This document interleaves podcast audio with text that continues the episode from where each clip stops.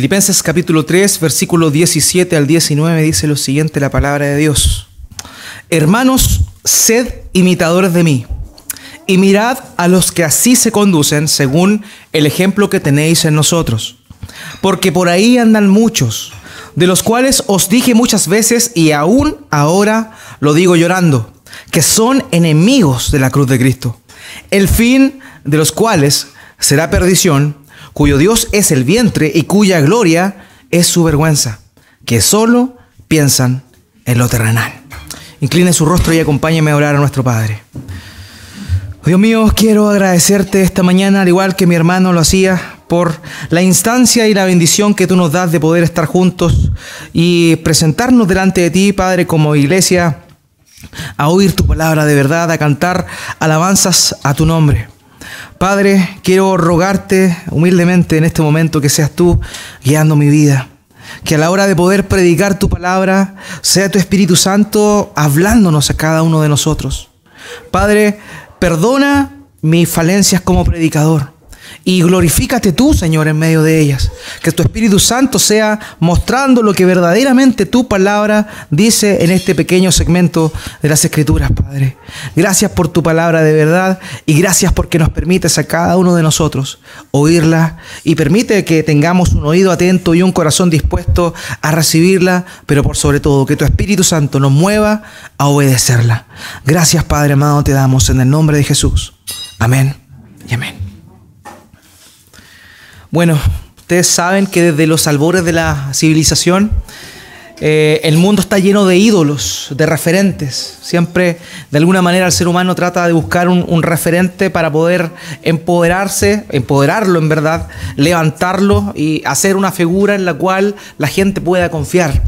Y es así que en la vida, en el mundo, en la historia del mundo, hemos visto hartas personas que son conocidas por algunas proezas que realizaron, por alguna hazaña, por, algo en particular que hicieron en pro de, los demás y también en pro de eh, la civilización. Pero muchas de estas personas nosotros los conocemos solo por su lado A por el aporte que ellos generaron, pero no sabemos muchos de nosotros cosas sumamente negativas que, ellos hicieron. Por ejemplo, quiero, ustedes conocen la historia de Mahatma Gandhi, un hombre conocido por promover la paz, por promover la libertad, y él incluso su lucha eh, fue lograr la independencia de su país sin violencia.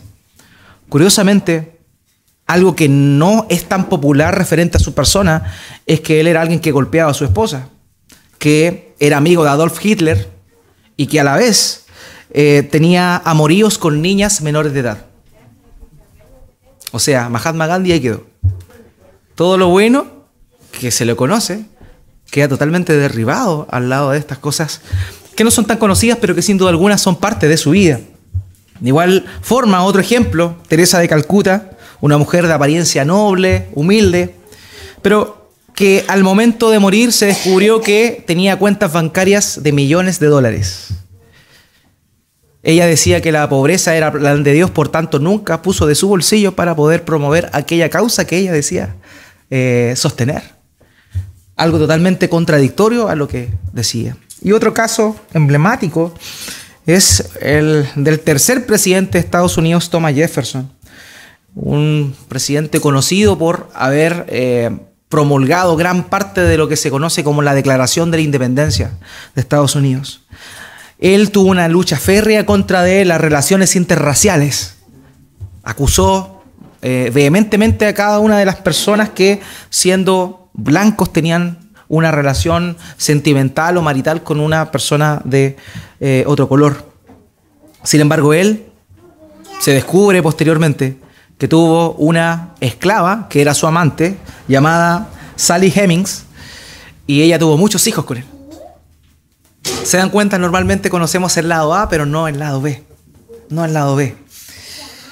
Cristo no es así. Cristo tiene solamente un lado, el lado A. Y de alguna manera, lo que el apóstol Pablo está diciéndole aquí a los hermanos de Filipos tiene que ver un poco con esto, con el ejemplo con la imitación, pero de la vida íntegra de alguien. Es por eso que el apóstol Pablo comienza acá a referirse en esta sección a eso. Recordemos que la semana pasada estuvimos hablando de que Pablo, de alguna manera, para que los hermanos no tuvieran un concepto más elevado de él, él había dado su currículum, se acuerda que era eh, fariseo de fariseos, había nacido de, eh, perdón, era, había, en cuanto al celo era fariseo, era hebreo de hebreos, era del linaje de, de Benjamín, el primer rey de Israel, a quien más amaba el patriarca, el patriarca Jacob. Entonces él da su currículum, pero él de alguna forma no quiere que la gente se quede con eso. Él lo que anhela con todo su corazón es que los hermanos puedan ver que él es un hombre que lucha, un hombre que no está con su carrera terminada hacia la madurez, hacia la perfección. Y él dice a los hermanos que él proseguía hacia adelante y se extendía hacia adelante para alcanzar aquello por la cual él había sido alcanzado. Entonces de esa forma él se pone como ejemplo mostrándole eso a los hermanos. Un hombre que era un santo, escogido de Dios para predicar el Evangelio, pero que se reconocía que le faltaba todavía. A su misma persona él decía, todavía esta obra no está completada y solamente va a ser completada cuando Jesucristo venga. Ahora, en esta parte comienza el versículo 17 diciendo lo siguiente. Hermanos, sed imitadores de mí. Sed imitadores de mí. Él ahora comienza a dar órdenes. Esto que está aquí no es una sugerencia, es una orden. Hermanos, sed imitadores de mí. Pero antes de eso, él comienza eh, utilizando esta expresión, hermanos, palabra o expresión que normalmente el apóstol Pablo empleaba para referirse a eh, cuando quería entrar en la parte pastoral con los hermanos de la iglesia. Cuando le decía hermanos, tal cosa, él quería como un padre a hijo hablarle. Ese era el deseo de él, por eso comienza esta expresión diciendo hermanos. Pero lo que viene después es importantísimo. Sed imitadores de mí. Él ya había hablado de la importancia de ser imitadores, ¿se acuerdan? Había dado el ejemplo de Timoteo, había dado, el ejemplo de Epafrodito, pero ahora vuelve una vez más a tomar su ejemplo y dice, sean imitadores de mí.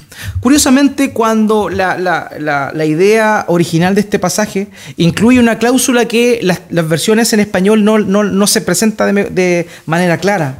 Lo que de alguna forma el texto dice ahí es, todos juntos sean imitadores de mí no tan solo de una manera individual, sino también de una manera colectiva.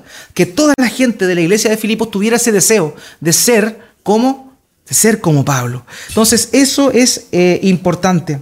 Él muestra que no es alguien perfecto, que no es alguien que ha terminado la carrera. Eso es lo que él muestra. Pero aún así, pese a no mostrarse como alguien perfecto, él les dice a los hermanos, imítenme a mí. Porque lo que él deseaba era que los hermanos continuaran la batalla, que siguieran luchando y creciendo y madurando en el Evangelio, así como él también lo hacía. Por eso es que hace este llamado a que los hermanos puedan madurar, puedan crecer de igual, de igual forma, que sigan la lucha y que sigan esa forma de correr la carrera de la vida de fe. ¿Ya? Ahora bien, algo interesante referente a esto es lo que aparece aquí. Sed imitadores de mí. Imitadores es una eh, expresión que eh, tiene, cuya raíz viene de la mímica, de la mímica. Sed imitadores de mí es hagan las mímicas que yo hago. Esa es un poquito la idea de manera, de manera general, ser un imitador, ser un imitador. ¿Por qué? Porque de alguna manera, cuando alguien imita a otro, y puede, puede de alguna forma conocer los rasgos más distintivos del original o del modelo original. Lo voy a ejemplificar para que todos lo entiendan. Todos nosotros conocemos a este imitador chileno Stefan Kramer, ¿cierto? Bueno, este imitador popular tiene la característica de que imita de tal manera a,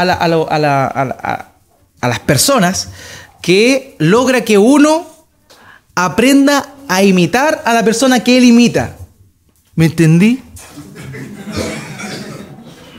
Entonces es más fácil, es más fácil ver a Stefan Kramer e imitar a Stefan Kramer como hace de Alexis Sánchez a imitar directamente a Alexis Sánchez. Entonces, esa es un poco la idea de lo que Pablo está diciendo acá. Sean imitadores de mí. ¿Por qué? Porque él es un imitador de Cristo. Eso es lo que dice también en Primera de Corintios capítulo 11, versículo 1. Él le dice a la iglesia de Corinto, sed imitadores de mí, así como yo de Cristo. Y también lo dice a los tesalonicenses, refiriéndose al, sufrimiento, a la aflicción que ellos habían tenido, eh, como Pablo también la había tenido. Él dice en Primera de Tesalonicenses capítulo 1, versículo 6, y vosotros venisteis a ser imitadores de nosotros y del Señor, recibiendo palabra en medio de gran tribulación, con gozo del Espíritu Santo.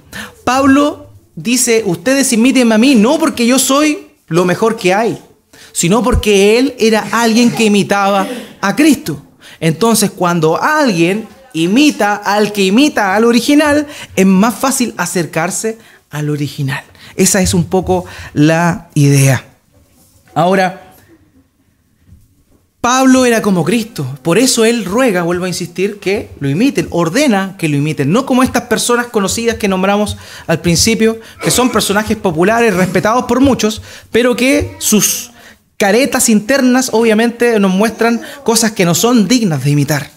Pero Pablo sí, con toda certeza dice, imítenme a mí porque yo imito a Cristo. Y ese es el, el sentido de lo que él manda aquí. Porque hay una cosa, hermano mío, que Dios aborrece. Y esa es la hipocresía. Él anhela que nosotros seamos como Cristo. Y Cristo, una de las cosas que era, era verdadero. ¿Recuerdan lo que dice la escritura en Apocalipsis? Que Él se llama el fiel y verdadero. Jesucristo es verdadero, en Él no hay doblez, en Él hay pura verdad. Él dijo, yo soy el camino, la verdad y la vida. Él es la verdad, Él encarna lo que es la verdad. Por tanto, eh, es por eso que Dios aborrece lo que es la hipocresía. Y Él hace un llamado aquí, el apóstol Pablo, a seguir e imitar a su persona para que ellos puedan imitarlo a Él y a la vez imitar a Cristo. Ahora, una de las cosas importantes también que dice el pasaje acá es que esa manera de imitar debía ser conforme al ejemplo. Y eso es relevante que nosotros lo intentamos. Él dice, imítenme a mí y también dice, observen o miren a aquellos que siguen el ejemplo que han visto en nosotros. Esa, ese, eso que nosotros debemos imitar de Pablo que imita a Jesús es un modelo, es algo, un ejemplo en particular.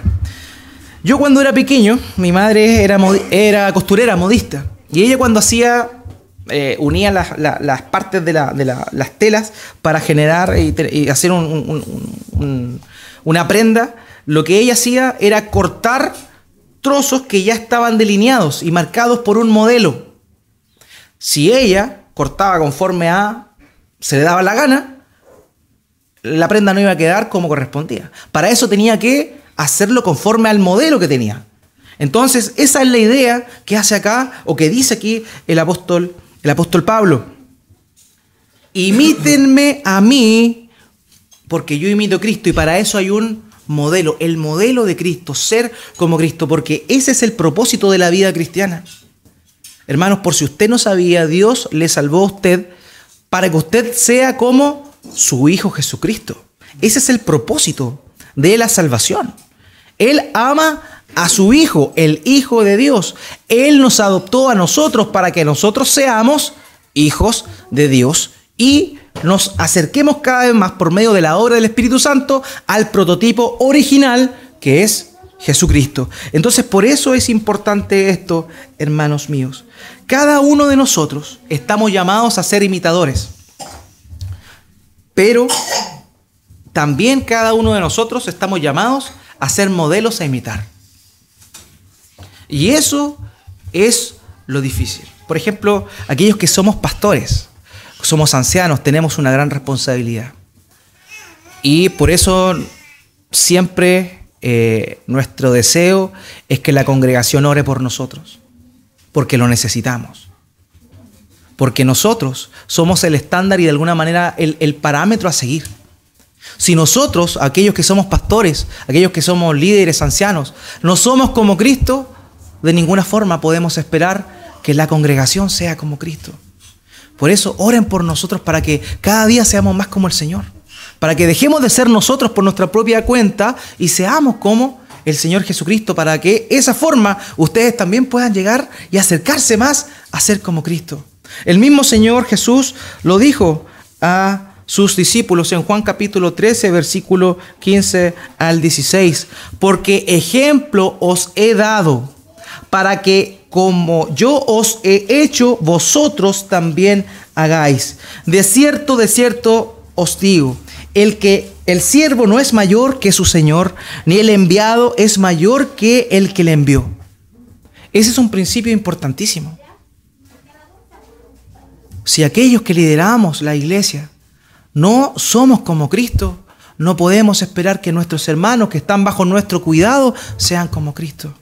Por eso vuelvo a repetirles, por favor, oren por nosotros, para que el Señor nos transforme y de esa forma podamos mostrar a Cristo cada uno de los que están acá.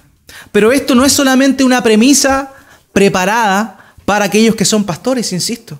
El ser ejemplos a imitar no es algo para aquellos que están en autoridad de la iglesia. Si usted es padre, si usted es abuelo, si usted es profesor, si usted es profesional, si usted es un trabajador, usted está llamado a ser un modelo a seguir y a imitar. Eso es lo que cada uno de nosotros debemos hacer. Nosotros debemos imitar a personas que son como Cristo, pero también nosotros tenemos que ser ejemplos a imitar. Si nosotros no somos ejemplos a imitar, difícilmente podemos pedir cosas. Por ejemplo, aquellos que somos padres. Aquellos que somos padres tenemos una gran responsabilidad. Nosotros con nuestra, nuestros argumentos, con nuestra enseñanza y con nuestro ejemplo, mostramos a nuestros hijos el camino a seguir. Los padres de alguna manera son el piso de los hijos. Padres, si nosotros somos como Cristo, nuestros hijos van a ser como Cristo también.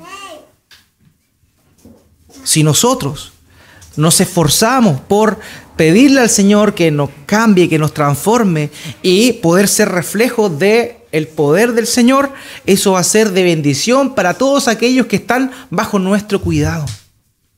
Por eso es importante. Muchos padres se preocupan de qué va a ser de sus hijos, si van a tomar decisiones buenas o decisiones malas, y eso es común, está bien, es parte de ser padre.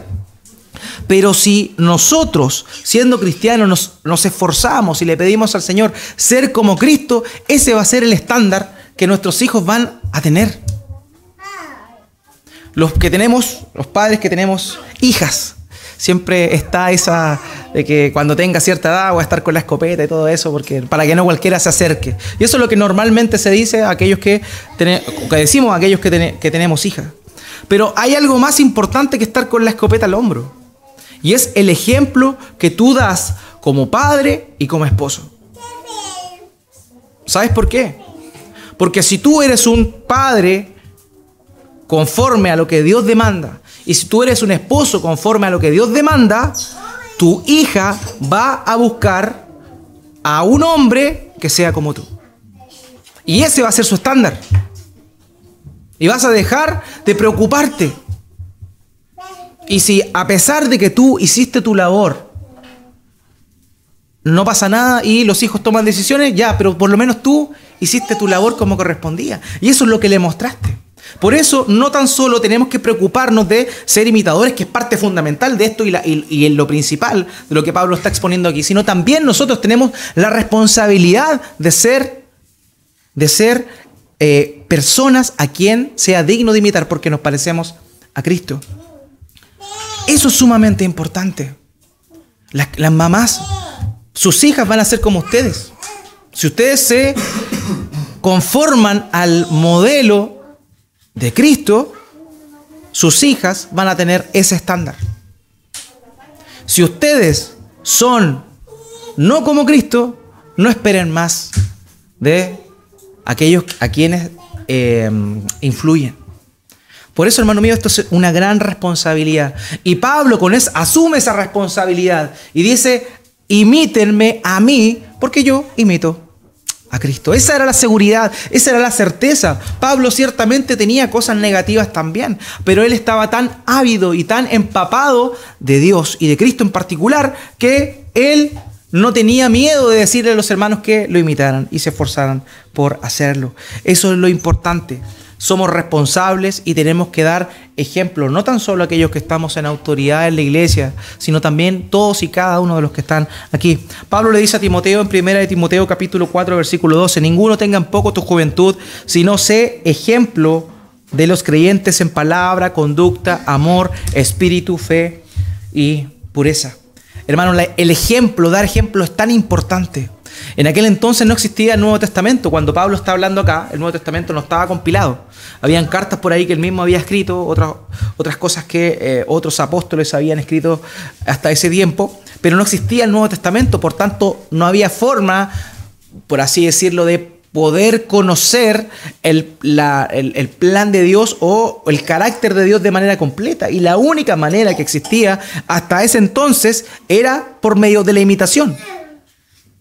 No estaba la Biblia, pero estaban vidas. Habían vidas que reflejaban a Cristo. Y la gente imitaba esas vidas que reflejaban a Cristo y de esa forma, de esa forma, era que el Evangelio crecía y la gente maduraba. De la misma manera, hermanos míos, la gente de afuera, la gente que no es creyente y que sabe que tú eres cristiano, no lee la Biblia. No lee la Biblia, pero sí lee tu vida. Tu vida está expuesta ahí. Tu ejemplo. Muchas veces es cierto, cometemos errores y de alguna manera somos tropiezo para ciertas personas por producto de nuestra impulsividad, de nuestra pecaminosidad. Pero es ahí donde tenemos que pedirle a Dios perdón, humillarnos delante de Él, pero ponernos también a trabajar para poder ser más y más como Cristo. Ese es el llamado, hermanos. Ese es el llamado. Eso es lo que Él nos dice conforme a esto. ¿Por qué? Porque hay personas que imitan a Cristo, pero también hay personas que no imitan a Cristo. Y eso de alguna manera es también lo que Pablo comienza a decir acá. Si nosotros que creemos en el Señor, que hemos puesto nuestra confianza en Cristo, no somos como Él, mucho menos podemos esperar de aquellos que dicen ser creyentes, pero se comportan de una manera totalmente contraria a lo que la fe muestra y enseña y pide. Y esto es lo que también el apóstol va a comenzar a reclamar acá. Fíjense en el versículo 18. Dice, porque por ahí, él dice, sean ejemplo, así como yo soy ejemplo, a los hermanos que también son ejemplo, porque ahí andan muchos, de los cuales os dije muchas veces, y aún ahora lo digo llorando, que son enemigos de la cruz de Cristo. Hay gente que sigue a Cristo, pero hay muchos. Y eso es lo más terrible de esto, hermanos míos. La proporción es abismante. Hay muchos que dicen ser creyentes, pero no lo son. Hay muchos que dicen seguir a Cristo, pero no le siguen. Entonces, eso es lo que Pablo está diciendo aquí. Por aquí hay, por ahí andan muchos. La mayoría, más de los que sí imitan a Cristo. Son más los que no imitan a Cristo tienen apariencia de piedad, dicen predicar el Evangelio, pero a la larga se están predicando a ellos mismos. Por eso es también responsabilidad nuestra. Si Dios nos ha llamado, nos ha instruido por su palabra, nosotros por medio del ejemplo somos, y de la palabra y de la explicación, por cierto, de la palabra de Dios, somos aquellos que estamos llamados a corregir a la concepción que la persona de afuera, la persona que no es creyente, tiene de aquellos cristianos que son falsos cristianos.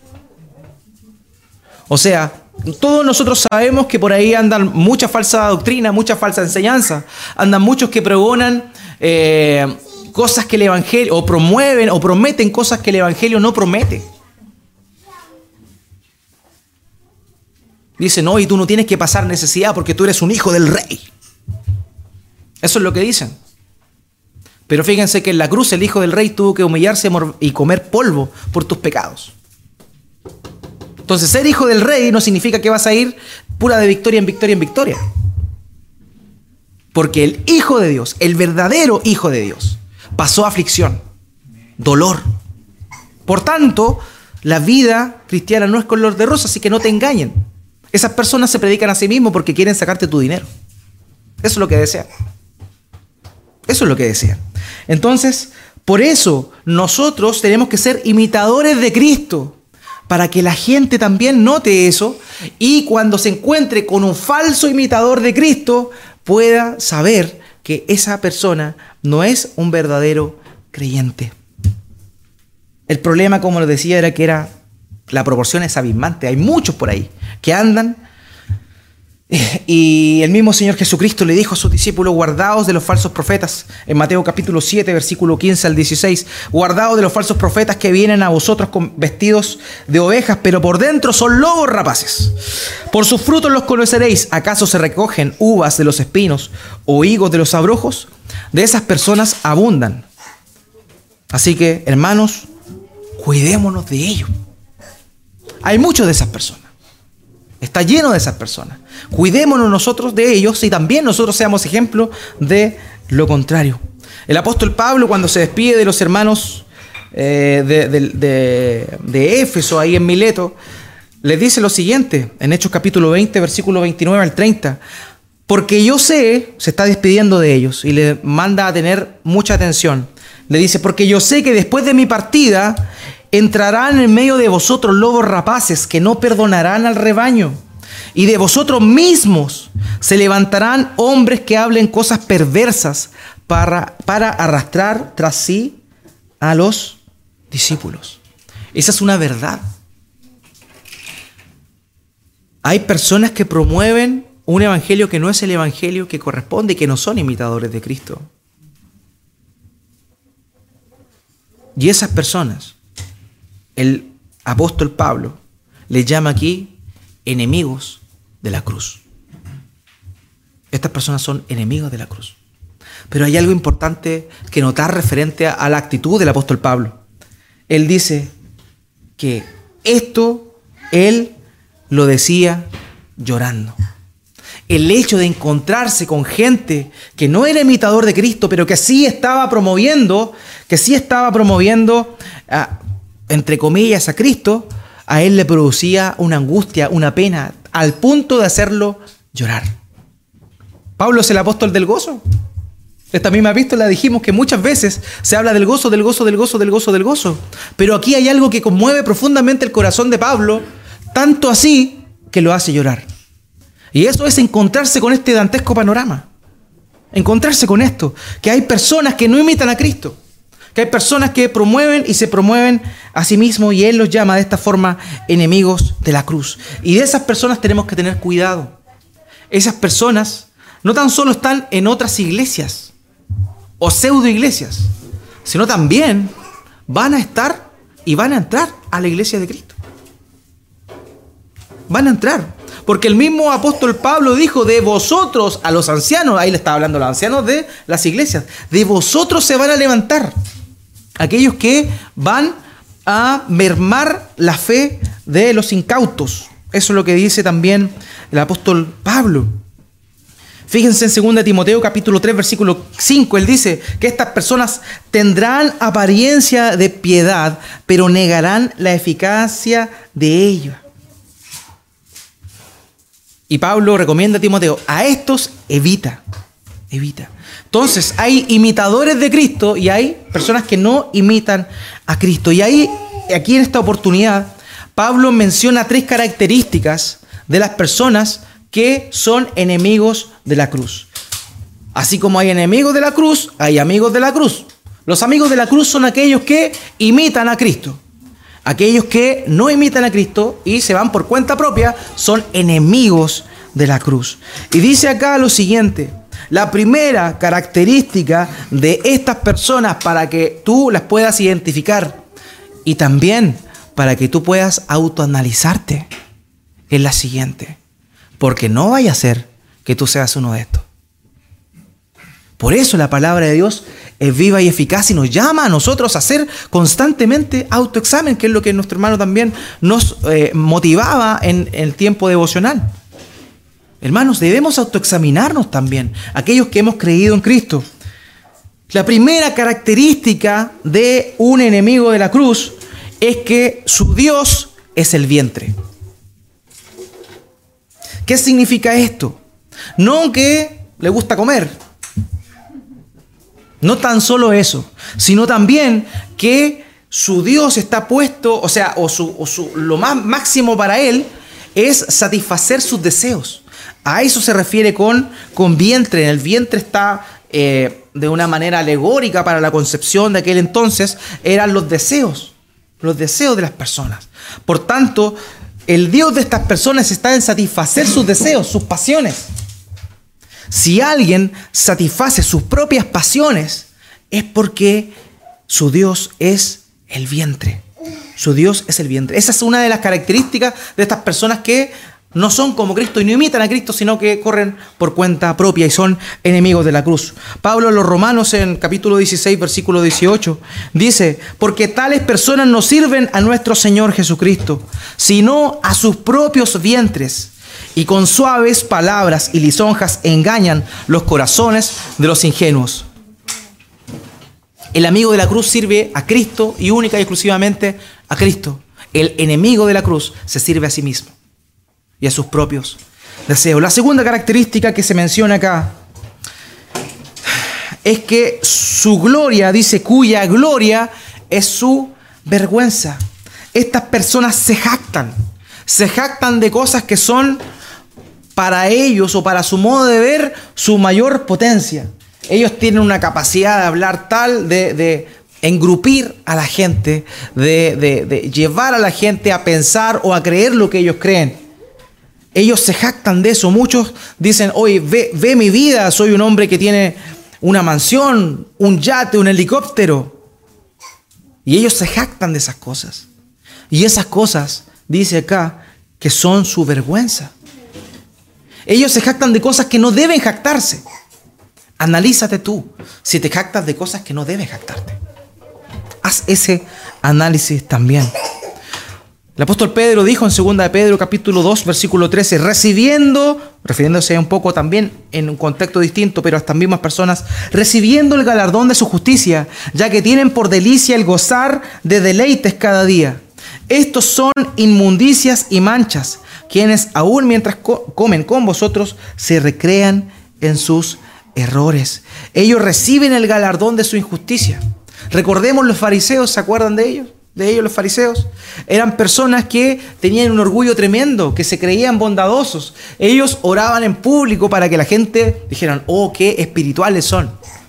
Ellos llegaban, iban a la casa de las viudas para que la gente pensara que ellos se preocupaban de las viudas, pero iban a puro bolsear a la casa de las viudas. Iban a comerse lo poco que les quedaba a las viudas. Eso es lo que hacían ellos. Eso es lo que ellos realizaban.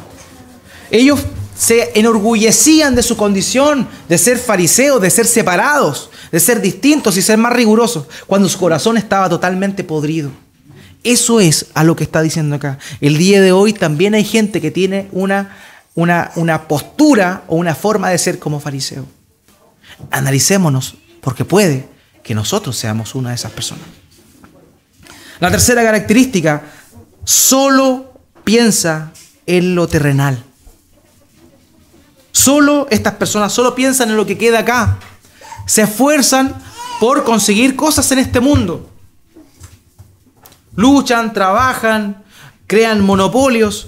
Eh, en el caso de personas que son falsos maestros, se, enorgullecen de decir, mi iglesia tiene más de 5.000 personas.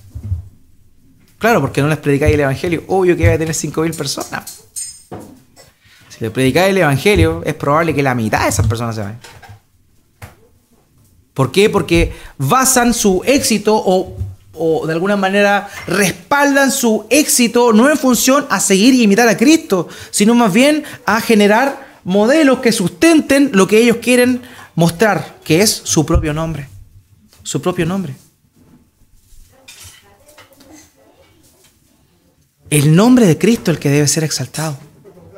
Lo que nosotros buscamos o lo que nosotros debiésemos buscar no es lo terrenal, sino lo celestial. Es lo celestial. Estas personas solo piensan en lo terrenal. Recordemos lo que el Señor Jesús dijo en Mateo capítulo 16, versículo 26. Porque, ¿qué aprovechará al hombre si ganare todo el mundo y perdiere su alma? ¿O qué recompensa dará el hombre por su alma? Estas personas lo que hacen es buscar y estar felices y satisfechos aquí en esta tierra. Y no se preocupan de lo de arriba. Hermanos, todo lo que nosotros sembremos aquí lo vamos a cosechar en la eternidad. Si tú buscas al Señor aquí en esta vida, tú vas a estar más cerca del Señor en la eternidad. De pura gracia, por cierto. Pero es una realidad. Es una realidad. Entonces, estas son las tres características de las personas que son enemigas de la cruz y no imitan a Cristo. Por tanto, si hacemos el contraste de los enemigos de la cruz, podemos saber cuáles eran las características de los amigos de la cruz y los imitadores de Cristo. Son aquellos que no satisfacen sus deseos. Alguien que imita a Cristo no satisface sus deseos. Porque el Señor Jesucristo no vino a eso. Él vino a entregarse.